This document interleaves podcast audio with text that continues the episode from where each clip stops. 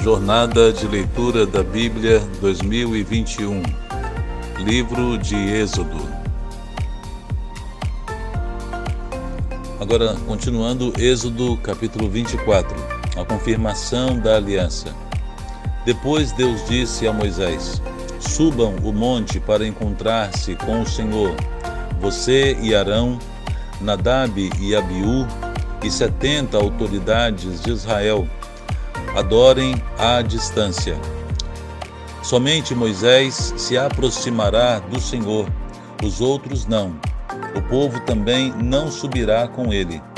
Quando Moisés se dirigiu ao povo e transmitiu-lhes todas as palavras e ordenanças do Senhor, eles responderam em uníssono: Faremos tudo o que o Senhor ordenou.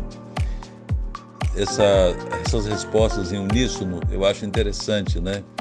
Porque o povo prontamente dizia isso, mas o discurso muitas vezes era bem diferente da prática. E só prometer com os lábios, muitas vezes o coração não estava naquilo, é o que as práticas deles vão mostrar depois. Moisés então escreveu tudo o que o Senhor dissera. Na manhã seguinte, Moisés levantou-se, construiu um altar ao pé do monte e ergueu doze colunas de pedra representando as doze tribos de Israel. Em seguida, enviou jovens israelitas que ofereceram holocaustos e novilhos como sacrifícios de comunhão ao Senhor. Moisés colocou metade do sangue em tigelas e a outra metade derramou sobre o altar. Em seguida, leu o livro da aliança para o povo e eles disseram: Faremos fielmente tudo o que o Senhor ordenou. Perceba que aqui agora já tem um outro caráter, né? Eu creio que na primeira vez o povo disse: Faremos tudo fielmente que o Senhor ordenou. E Moisés, orientado por Deus, logicamente, transformou esse momento numa cerimônia, num pacto. Tanto que ele coloca 12 colunas representando as 12 tribos de Israel, oferece um sacrifício ao Senhor e todo o povo participa desse cerimonial para selar esse compromisso que estavam fazendo. Verso 8. Depois Moisés aspergiu o sangue sobre o povo, dizendo: Este é o sangue da aliança que o Senhor fez com vocês, de acordo com todas essas palavras.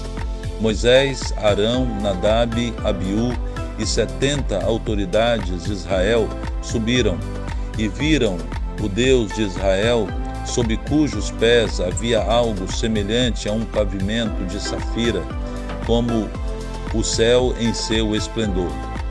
Depois, Deus, porém, não estendeu a mão para punir esses líderes do povo de Israel. Eles viram a Deus e depois comeram e beberam.